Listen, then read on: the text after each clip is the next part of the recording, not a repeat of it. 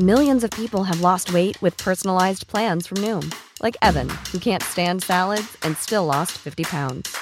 Salads, generally, for most people, are the easy button, right? For me, that wasn't an option. I never really was a salad guy. That's just not who I am. But Noom worked for me.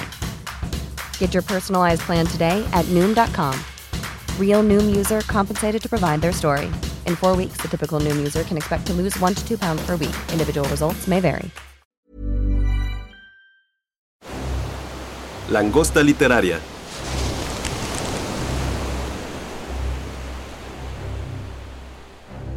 Bienvenidos a un nuevo podcast de La Langosta Literaria, un espacio para la literatura. Mi nombre es Ariel Rosales, soy editor de Penguin Random House. Y en la cabina virtual me está acompañando David Rubio, un joven lector, yo diría más que nada, que me tiene muy impresionado porque lee mucho. ¿A qué Mucho gusto, Ariel. Yo soy promotor editorial en nuestra querida Penguin Random House. Actualmente llevo dos años, casi ya voy para tres años a- trabajando con ustedes y pues eh, ha sido muy grata la experiencia. Eh, ahorita es la primera vez que participo en este tipo de eventos. Me da mucho gusto conocerte, me da mucho gusto estar aquí. Digo, el tema de la pandemia, pues la verdad es que ha cambiado mucho la forma en que, en que podemos trabajar, pero este, de cualquier manera, pues es todo un gusto estar aquí. Mira, este, a mí pues me encanta eh, interactuar y sobre todo con las nuevas generaciones de lectores, porque bueno, yo ya llevo un rato y entonces he acumulado tal vez demasiadas lecturas y estoy intoxicado. Y entonces ver a gente fresca que se acerca a autores como del que vamos a hablar ahora, que es Andrea Camilleri, pues me gusta mucho. Y es más, me gustaría que empezáramos por tu acercamiento. ¿Cómo conociste, cómo te acercaste a este autor? Mira, yo eh, conocí a Camilleri, eh, pues digamos en 2011, cuando trabajaba en librerías. En ese entonces, este, yo recorría mucho las librerías de viejo intentando buscar nuevos autores, algo que, que- me apasionara finalmente. Así fue como di con eh, Leonardo Shasha, muy cercano, de hecho, a- al propio Camilleri, porque, bueno, como podemos ver en su, en su biografía, finalmente, digamos, él, él fungió como un amigo muy, muy cercano de, de Andrea. En este caso, pues finalmente eh, él fue quien le presentó a su editora, eh, la que fue editora de todo el tiempo allá en, en Italia. Así fue como llegué yo a conocer primero a, a, Shasha, posteriormente a Camilleri con el libro de La temporada de casa, en una edición pequeña de Bucket, que fue la que cogí de una de las mesas de, de estas de descuentos de saldos que tienen en las, en las librerías de viejo. Eh, para mí la verdad es que el acercamiento fue algo que hizo un estallido en mi cabeza porque en ese entonces estaba leyendo a Miguel Delibes, que es un autor español muy interesante, que tiene incluso mucho esta cuestión del primer Camilleri, me refiero a, a, a esta temática eh, que está abocada a cuestiones rurales. Eh, de hecho, en ese entonces también estaba viendo las películas de José Luis Cuerda. Cuerda ¿no? Sí. sí, José Luis Cuerda, que, que, me encantó porque finalmente yo no lo conocía. Cuerda, pues prácticamente eh, crea una, un estándar que es el surruralismo. Surrealismo. que es exactamente la fusión del, del medio rural con el surrealismo que yo también, eh, pues, eh, me he dado a la tarea como que de checar bien, muy, muy a fondo esta corriente y pues también podríamos decir que es como un realismo mágico rural. Y, hay algo que en las pláticas previas que tuvimos que me llamó mucho la atención y que creo que luego nos sucede a los que nos estamos iniciando en la lectura, bueno, porque se va acercando uno a los autores muchas veces por su propio impulso. Y eso es de que cuando tú viste el nombre de Andrea Camilleri, pensaste que podía ser una mujer, ¿no? O que era una mujer. A mí me sucedió exactamente lo mismo hace años con un autor inglés maravilloso que durante un tiempo yo pensé que era mujer porque se llama Evelyn Bow. Entonces, como el nombre era Evelyn, yo dije, pues es mujer, ¿no? Sí, claro. Entonces, ¿a ti te pasó algo parecido con Andrea Camilleri. E, es interesante esto porque a los lectores jóvenes que andamos buscando, bueno, yo ya no soy joven, pero cuando lo fui, anda buscando uno que leer, muchas veces no sabe bien qué autor lo agarra y resultó que era autora, o al revés, ¿no? A ver, cuéntanos tantito de esto y, y luego sigue presentando a, a Camilleri con la información que fuiste adquiriendo durante tiempo. Durante... Pues finalmente, eh, algo, algo interesante en este sentido es que también me pasó contigo. Eres Ariel y finalmente Ariel también es un epíceno. Entonces, a final de cuentas. Está bien que me hayas confundido con mujer y no con un detergente. Claro, no, incluso también, eh, si te das cuenta, eh, yo, por ejemplo, que, que, estaba leyendo uno de los últimos libros de Andrea, es interesante cómo hacía esta transición o esta metamorfosis de repente a, sus propios personajes, porque finalmente, por ejemplo, en, esta última obra que escribió, que fue la conversación sobre Tiresias, que es un pequeño texto muy teatral, por decirlo de alguna forma, lo que él hace es tomar la figura de Tiresias, que era este, este ser mitológico ciego, como él, de hecho, justamente. él se queda ciego. Exactamente. Y que finalmente era como hacer una metamorfosis hacia ese Tiresias del cual este pues había aprendido mucho finalmente leyendo biografías, teniendo como toda esta base de la mitología griega que le gustaba mucho porque aparte era muy fan de leer todas estas mitologías para sus propios textos y creo que en este sentido pues esta metamorfosis que lleva a cabo para hacerse ver como Tiresias en, su texto es, es impresionante, es, es, es, algo que yo creo que lo he visto. Y ahí estás diciendo algo que también este, me hace pensar en un paralelismo, y por supuesto, pues sería con Borges. Casi siempre este tipo de autor escribe a mano, pero igual, si escribiera a máquina sería igual. Al ir perdiendo la vista, pasan, como lo explica el propio este, Camilleri y muchísimo Borges, pasan a lo que sería literatura oral porque se ponen a dictar. Son dos casos de escritores contemporáneos a los que les ha ocurrido esto. Y en este sentido, eh, pues digamos, regresando un poco al tema de lo que estábamos hablando, cuando yo llegué a, a, a, leer a Andrea Camilleri por primera vez con la temporada de casa, yo estaba sorprendido porque encontré muchas similitudes con el trabajo de, de, Miguel Delibes, con el trabajo de José Luis Correa, que eran en ese entonces autores, eh, en este caso un, director de cine y un literato, con los que encontré pues muchas semejanzas en la cuestión de cómo estaban tratando el tema del, de lo rural. Temporada de Casa es una novela de tono satírico en donde finalmente lo que intenta hacer este Camilleri es una especie de saga familiar, plantea una saga familiar en la cual eh, el hijo de uno de los protagonistas muere por comer una seta venenosa, exactamente, y el tema es que este personaje tenía relaciones directamente con, un, con una cabra. Bestialismo se llama, se llama. Exacto a ello.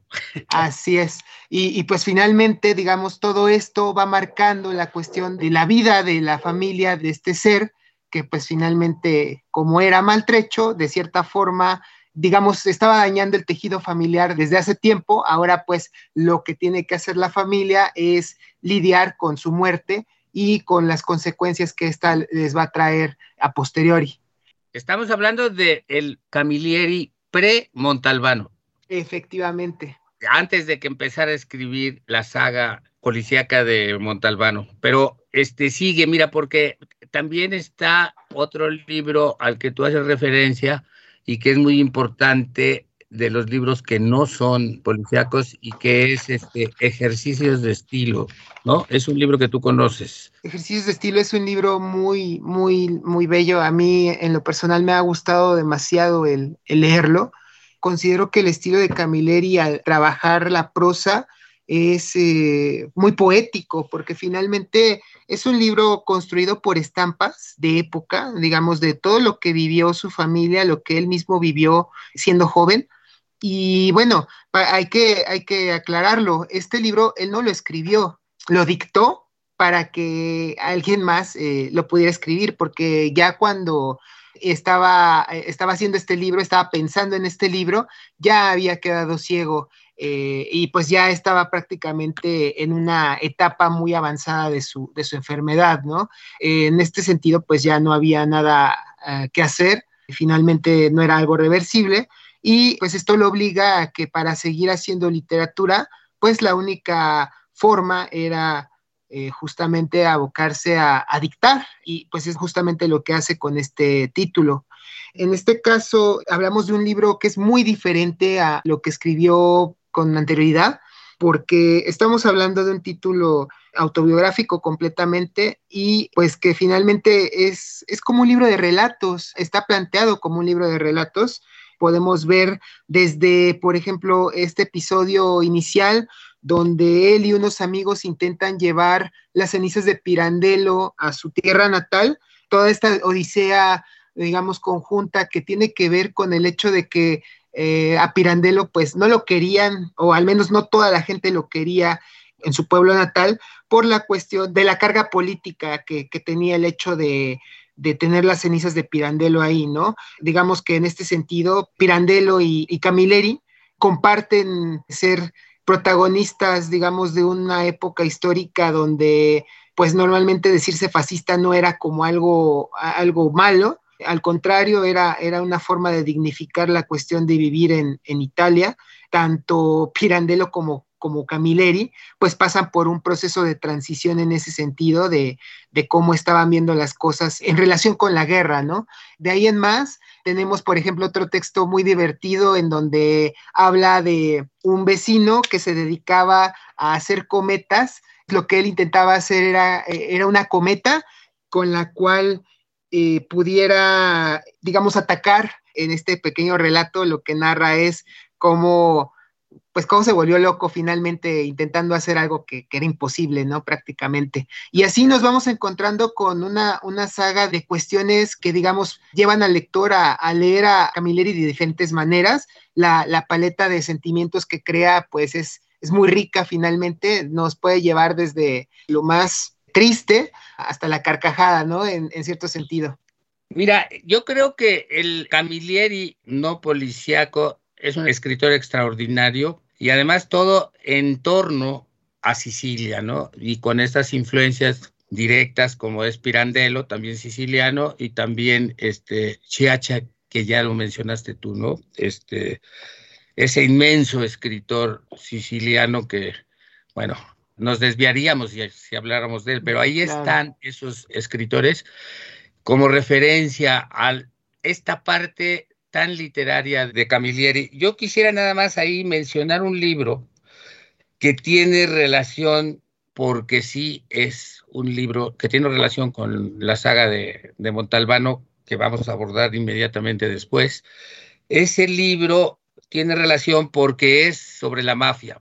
Aunque curiosamente en Montalbano la mafia, por supuesto que sale, pero no es protagonista, como en muchas otras novelas policíacas que ocurren en Sicilia, ¿no? O que tienen que ver con las mafias sicilianas, ya sea en Estados Unidos o en Europa. Pero no, no son tan protagonistas las mafias, aunque ahí están en Montalbano, pero él tiene un libro excepcional que se llama La banda de los Saco. Es importante y lo menciono porque aquí se ve el inmenso talento literario y periodístico de, Camilleri. Camilleri empieza una, su carrera literaria realmente es tardía, ya está grande cuando empieza a publicar. Él antes de ello había hecho carrera como guionista eh, de televisión, había hecho carrera también como director de teatro y había hecho incursiones en el periodismo. Entonces, en la banda de los Saco, ese libro es muy importante porque es una crónica sobre una historia real. Entonces eh, ahí le fue proporcionada la información y les voy a leer lo que el propio Camilleri dice acerca de, este libro. La banda de los Saco es una historia absolutamente verídica. He podido escribirla porque Giovanni Sacco, uno de los seis hijos de Girolamo, me ha invitado a contar las vicisitudes de su familia y me ha proporcionado documentos oficiales escritos y también las actas del proceso. he intentado contar cómo la mafia no solo mata, sino que allí donde el Estado está ausente, también condiciona y trastorna irreparablemente la vida de las personas. Aquí mi reflexión al oír esto es cómo resuenan estas palabras en nosotros, en una realidad que estamos viviendo dominada por el crimen organizado, por los cárteles, por estas pequeñas mafias que sufre la gente en diferentes partes de nuestro país, ¿no? Toda esta cosa del, del, derecho de piso, de la presión, de los asesinatos porque no se les entrega la extorsión, justamente lo saco son víctimas de extorsión hasta que dicen basta y ellos se alzan, hacen una banda para enfrentarse a la mafia. Pero todo esto fue real y al grado de que como había este, jueces corruptos en la región de Sicilia donde ocurre esto, entonces los jueces van en contra, primero la policía, que también es corrupta y que está ligada a la mafia, va a llevarlos a juicio como si fueran delincuentes quienes están defendiendo. Entonces, yo cuando leí esto, pues parecía que estaba leyendo una historia de autodefensas este, en Michoacán contra el cártel de la familia michoacana y cosas así que nosotros estamos viviendo, ¿no? Y, y lo importante aquí es este sentido de la realidad en crónica para contar la historia por parte de Camilleri, ¿no? Ahora que estás comentando esto, me recuerda un poco a los libros de Roberto Saviano, el autor de, Gomorra y de 000, eh, finalmente porque, digamos, es como un periodismo novelado lo que intenta hacer. Y también, de hecho, quería agregar que en este caso, Camilleri tiene un escrito que se llama Vosotros no sabéis, que eh, justamente es, como... Muy importante ese, sí, qué bueno que Efectivamente, y está muy ligado a la banda de los saco por todo esto que mencionas y porque finalmente es un diccionario, una especie de diccionario de, de, todos los términos de la mafia siciliana. Es, un libro importantísimo. Yo creo que cualquier lector que quiera acercarse de repente a estos temas es una lectura obligada. Y esto nos lleva a entrarle a, este, a Montalbano, no sin antes decir que todas estas temáticas, la temática rural de Sicilia, esta autoconciencia social que tiene, además de que él perteneció al Partido Comunista y siempre estuvo eh, del lado de los débiles y haciendo muchísima labor político-social, eso también está presente en las novelas de Montalbano. Yo voy a, a empezar a platicarles un poco de mi experiencia de lector, que ya tiene varios años, como lector fanático, ahí sí que fanático más que fan, de Camilleri, ¿no? Andrea Camilleri lo que hizo fue crear todo un universo policíaco alrededor de una ciudad que es la ciudad siciliana bautizada con el nombre imaginario de Vigata. Y ahí le, te doy tantito la voz a ti porque tú has investigado respecto a esta cuestión de qué ciudad real es Vigata y además me diste un dato que yo no conocía, así es que este, te pregunto, ¿qué me puedes decir de Vigata, David, donde ocurre toda la saga de Montalbano? Es muy interesante lo que, lo que hizo finalmente este Camilleri, ¿no? Porque, digamos, hay otros autores que, como podría ser este, este Rulfo o quizá incluso David Toscana, que empiezan con una región que ya existe, con un nombre que ya existe, en el caso de Toscana, este espacio eh, en el último lector, que es Icamole, un espacio que en, en efecto existe, pero pues que él ocupa de una manera diferente. Y en el caso de Rulfo, pues Comala, ¿no? Que no son espacios propiamente ficticios porque existen, eh, porque tienen un nombre. Una observación también, porque ya que estás hablando de autores mexicanos, pues hay otro autor mexicano que hizo lo mismo y lo hizo con Guanajuato y lo bautizó como Cuébano, que fue Jorge Ibargüengoitia. Como hablaste de, de autores mexicanos, me acordé y no había ligado yo que es lo mismo de Vigata, ¿no? Porque este Cuébano, donde ocurren muchas de las novelas de, de Ibargüengoitia, es Guanajuato. Y entonces me decías, porque hay el dato de que al ser tan exitoso Camilleri, la municipalidad de Porto Empédocle, que es el, el verdadero nombre de la, de la ciudad de, de Camilleri, se rebautizó como Porto Empédocle Vigata. Efectivamente, Porto Empédocle Vigata, con anterioridad solamente se llamaba Porto Empédocle, pero desde 2003 cambia el nombre a Porto Empédocle Vigata, impulsado por una campaña gubernamental prácticamente. Ahora sí que el hecho de que este Camiller fuera un autor tan famoso, pues hizo que finalmente el gobierno pensara que iba a haber una derrama económica importante al, venderle a la gente el espacio. Influyó mucho la serie de televisión porque después hasta empezaron en emisiones de la serie de televisión para América Latina, que por cierto la siguen haciendo y para las personas que quieran este, verla, a través de Sky en el canal de Film and Arts se siguen retransmitiendo continuamente todos los episodios de la serie de Montalbano. Y en los anuncios que hay en Sky durante ese espacio, esto fue antes de la pandemia, pero yo creo que lo van a retomar después, tours organizados en Argentina, en Colombia, en Chile, para que la gente vaya a Vigata a conocer el espacio donde desarrollan las novelas tiene hasta el lugar, la playa donde, donde tiene su casa, este, que es una playa turística, donde tiene su casa Montalbano, anuncian este, hoteles, es increíble, ¿no? Toda esta explotación ya a posteriori, que para eso se pintan ellos solos, los organismos turísticos, las agencias turísticas italianas, ¿no? Italia es un, un gran campo turístico, ¿no? Pero independientemente de eso, vamos al contenido. Y yo quisiera seguir un libro para entrarle a, Montalbano, un libro de cuentos, porque ese libro de cuentos que se llama Un mes con Montalbano lo hace cuando ya hay siete novelas de un gran éxito. Entonces, ese libro, por cierto, cuando muere Camilleri, la editora en España lo recomienda como un libro que ayuda muchísimo a entrar a los primeros lectores a quien se quiere iniciar en la lectura de, este, de Montalbano. Y tiene otra característica ese libro que pues también yo quisiera seguir porque es Vázquez Montalbán, Manuel Vázquez Montalbán, quien es el prólogo. Y entonces de ahí tenemos el nombre de Montalbano, de dónde se deriva, ¿no? Entonces ahí hay un dato que a mí me gusta eh, señalar. Camilleri explica así el nombre de Montalbano, de su comisario siciliano. He escogido el nombre de Montalbano porque es uno de los más comunes en Sicilia y también como homenaje a Manuel Vázquez Montalbán.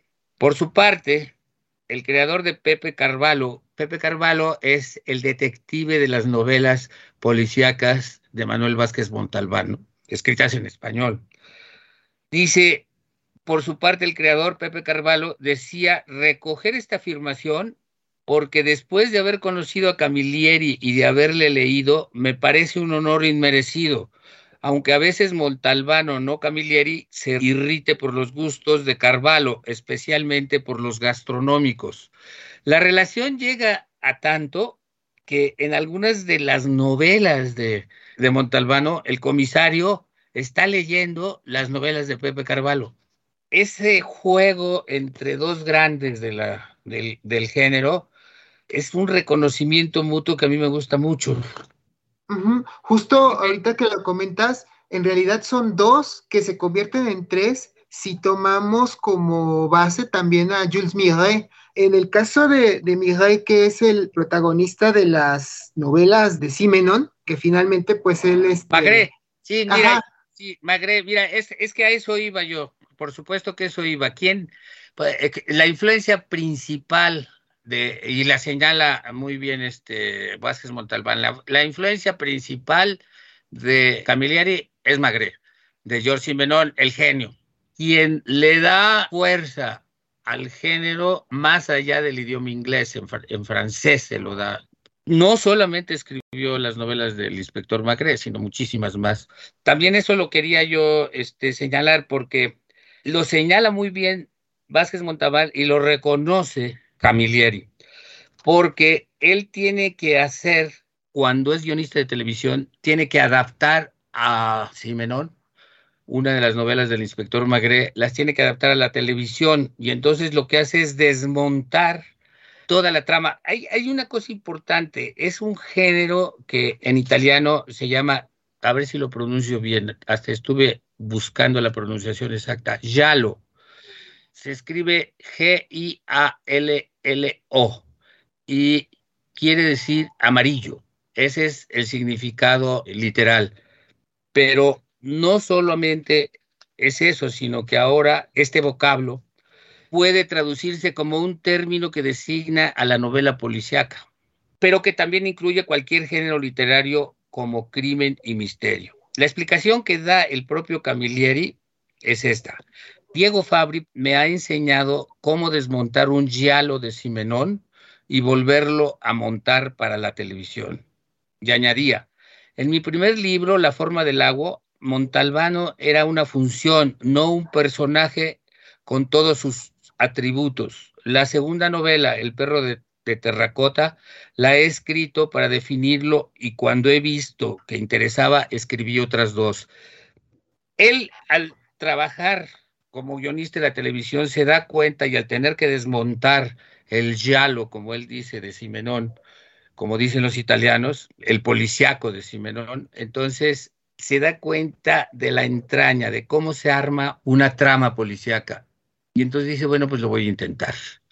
Pero dice que en la primera novela, que por cierto es extraordinaria, ¿eh? no desmerece nada, pero él es como muy propio y no quiere decir que ya está lograda. Yo creo que ya estaba ahí dibujado el personaje y luego ya se fue manifestando en todas sus facetas, ¿no? Pero yo creo que ahí ya estaba. Entonces, eso es cómo empieza a escribir las novelas. Las empieza a escribir cuando tiene, eh, la primera novela la empieza a escribir cuando tiene 64 años, la primera novela de Montalbano. Pero ya cuando escribe un mes con Montalbano, este tomo de cuentos que les digo que es muy especial y que sirve como vía de acceso a la obra de Montalbano, a todas las novelas, son una treintena por lo menos. Cuando escribe esto ya ha publicado siete novelas y ahí hay una serie de datos del éxito que también los trata muy bien Vázquez Montalbano. Para 1998, siete novelas del inspector Montalbano aparecían en todas las listas de los libros más vendidos en Italia. Sin duda alguna, su autor, Andrea Camilleri, era el más popular en esos años, más que cualquier otro autor italiano. Pero lo que llamaba la atención de este fenómeno era sobre todo que el éxito de sus libros no estaba supeditado a una campaña promocional, a una campaña publicitaria. Como tú habías dicho hace un rato, la editorial era muy pequeña. Y justo también en el tema de que estaba sorprendido él de, de su impacto de repente tan mediático finalmente porque no era algo que buscara él. De hecho, es de algo que se queja al final de, Carta Matilda, que es uno de los últimos textos que escribe, de que finalmente pues él, él realmente no estaba buscando la fama y la fama le llega pues de, de sopetón, ¿no? O sea, de repente se convierte en un autor completamente eh, superventas en Italia y posteriormente a nivel mundial. Mira, es muy chistoso porque la mayoría de los autores quieren tener el éxito a los 20, a los 30, a los 40 años. Él tiene 64 años cuando empieza con esto y no se plantea nunca tener el éxito. Y hay otra cosa que él escribe que me gusta mucho y que tiene relación con lo que acabas de decir, que dice que soy un escritor lanzado por el tam tam, el tam tam de estos que tocaban los, los indios norteamericanos para comunicarse, le llama el tam tam del público no he ganado premios de resonancia. Mi editorial no hace ninguna publicidad. Y si llegaba a 10 mil ejemplares era porque la gente se telefoneaba y como se aconseja una película, se aconsejaba mis libros. Es un fenómeno de mercado, pero de mercado hecho por los propios lectores. Los lectores que vibraban con toda la onda de sus de las peripecias de Montalbano, se lo recomendaba a otro, al grado de que había una frase que se daba en los cafés, en las calles, de los lectores de Montalbano, le preguntaban a la gente, ¿no has leído a Montalbano? A ese grado, ¿eh? El fenómeno fue impresionante y como te digo, cuando viene este librito que se llama Un mes con Montalbano, y con eso me gustaría este, terminar, ese libro se llama Un mes con Montalbano porque son 30 relatos Y lo que propone Camilleri con ese libro es leer un relato cada día. Y así estarás un mes con Montalbano y entrarás a ese universo, ese universo microcosmos, podría llamarse, tan perfecto en lo policiaco que creó Andrea Camilleri para todos. No sé, tú, ¿qué más te gustaría agregar? A mí me gustaría dar un poco de repasos súper rápido en la cuestión de las similitudes que existen entre el Magre de Simenón, Y, Montalbano. Ambos personajes pertenecen a la clase media, eh, a una clase media de carácter sólido, es decir, eh, no tienen problemáticas a nivel económico. Ambos son funcionarios policiales de carrera. También sus indagaciones son de carácter gris y burocrático. Pero yo creo, este, David, que, que, no es tanto las similitudes, sino que este, Simenón es fundacional. Simenón influye no solamente en él, en Vázquez Montalbán, sino en otros dos que a mí me gustaría mencionar, porque son muy semejantes a Montalbano. Uno es Henny Mankel y su extraordinaria saga del inspector Kurt Wallander, el sueco, y el escritor griego Petros Markaris, creador de las novelas que tienen al comisario Costas Jaritos como su protagonista. Y aquí me cito textual por un texto que yo he escrito sobre esto. Los dos casos pertenecen a esa nueva escuela donde la cultura, el sentido del humor, la vida profunda y los problemas sociales completan el contexto contemporáneo en que se da la violencia criminal. Vázquez Montalbán, Camilleri, Mankel y Marcaris, seguidores de Simenón, por supuesto, son cuatro pilares de esta innovadora tendencia que mantiene vivo al género y sin duda alimenta a nuevas generaciones de escritores en todo el mundo.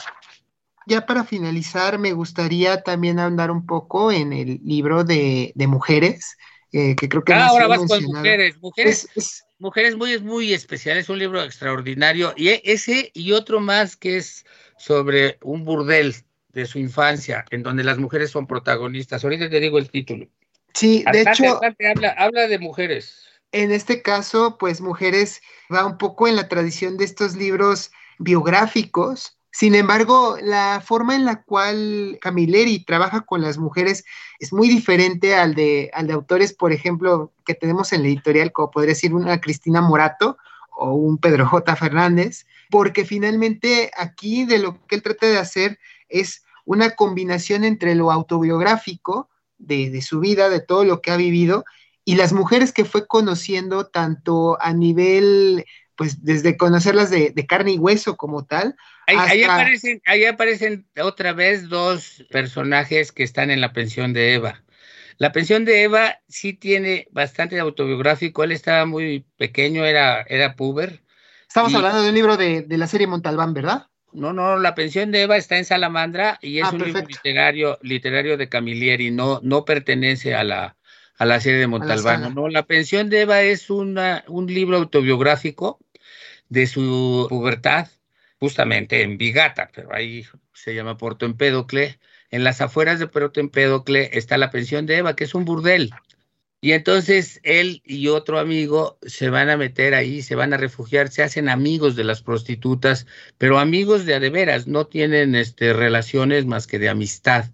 Y es un libro muy conmovedor porque te demuestra cómo la vida rural, lo que ya habías hablado antes que trata él mucho, las cosas son distintas, no hay prejuicios, se ven, este, las prostitutas pues son trabajadoras para los chicos y se hacen amigos de ellos, y ahí celebran sus cumpleaños y hacen fiestas, pero no hay ningún morbo, no, ellos no quieren tener relaciones este, sexuales, las otras les dan consejos para las relaciones que pueden tener con sus novias, pero no están metidos en el, en el burdel me gustaría cerrar con una invitación a todo el público para que se adentre en este escritor inmenso, maravilloso, que tiene todas estas vertientes de literatura, literatura de calidad, y por otro lado, más de 30 novelas policíacas apasionantes. Y también les recomiendo que vean la serie de televisión que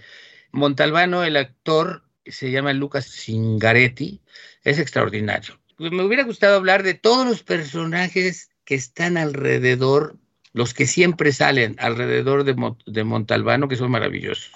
Eso también ha hecho que tanto la saga literaria como la serie tenga un éxito extraordinario. Estamos hablando de la novia de, de Montalbano, de su secretario Catarela, que es un, un rural muy torpe, de Mimi Augelo, de este, el, el, médico forense, que es maravilloso, y todo el aspecto de la comida eh, que él degusta en la tratoría de Cito, que es un no, no, no, no se llama Cito, Cito es otro. Son cantidad de nombres, etcétera. Yo, yo llevo prácticamente 20 años leyendo las novelas de Montalbano. Ahora estuve repasando un poco, pero pues es un mundo, como te digo, es un universo que yo le recomiendo a toda la gente que pase a, yo a pesar a degustarlo. Exacto, yo a pesar de que no he leído tanto de Montalbano como tú, sí he leído todo lo que es su obra eh, autobiográfica. Y Oye, está, sentido... está, está equilibrado, ¿eh? porque él, claro. él producía para las, dos cosas al mismo tiempo. Sí, exactamente. Y, y su obra autobiográfica es muy rica en detalles eh, sobre Sicilia, sobre, sobre este espacio de Vigata, que finalmente ya existe en la realidad. Entonces. Hoy toda la... su obra, tanto Montalbano como todo lo demás, el espacio es Vigata. Sí y no, porque hay algunas, hay, hay, hay tres, bueno, cuatro. Por obras. ejemplo, por ejemplo la, en la banda de los Saco se desplaza, pero sigue siendo. Efectivamente, Sicilia. así es. Sí, o sea, digamos, no cambia de aspectos geográficos. Prácticamente creo que en todos los títulos sí, de es él. insular, eso también está. Exactamente. Y ahí hay una cita que se hace de, de Shasha, ¿no? Que Sicilia es el mundo para ellos, porque Sicilia es una ínsula. Entonces, más allá de Sicilia, tradicionalmente para los sicilianos, pues no hay más, no hay más mundo que la isla, ¿no? Claro. Es una metáfora, pero es muy bella. Pues con esto yo creo que nos tenemos que despedir y agradecerles a todos los que nos escuchan. Y la mejor forma de conocer a Camilleri, pues es leerlo. Y Exacto, no queda de otra y creo que... No, no queda de otra. La gente tiene que continuar con la lectura de Camilleri porque finalmente es un autor que vale mucho la pena y que finalmente qué bueno que Salamandra lo tenga actualmente en su catálogo para que los lectores nuevamente puedan volver a leerlo y pues revivir todas estas historias que son muy cautivadoras. Bueno, pues sí, así terminamos y muchísimas gracias a todos. Muchas gracias a todos. Búscanos en nuestras redes sociales, Twitter, arroba langosta-lit, Instagram y Facebook, Langosta Literaria, y en YouTube, Me Gusta Leer México.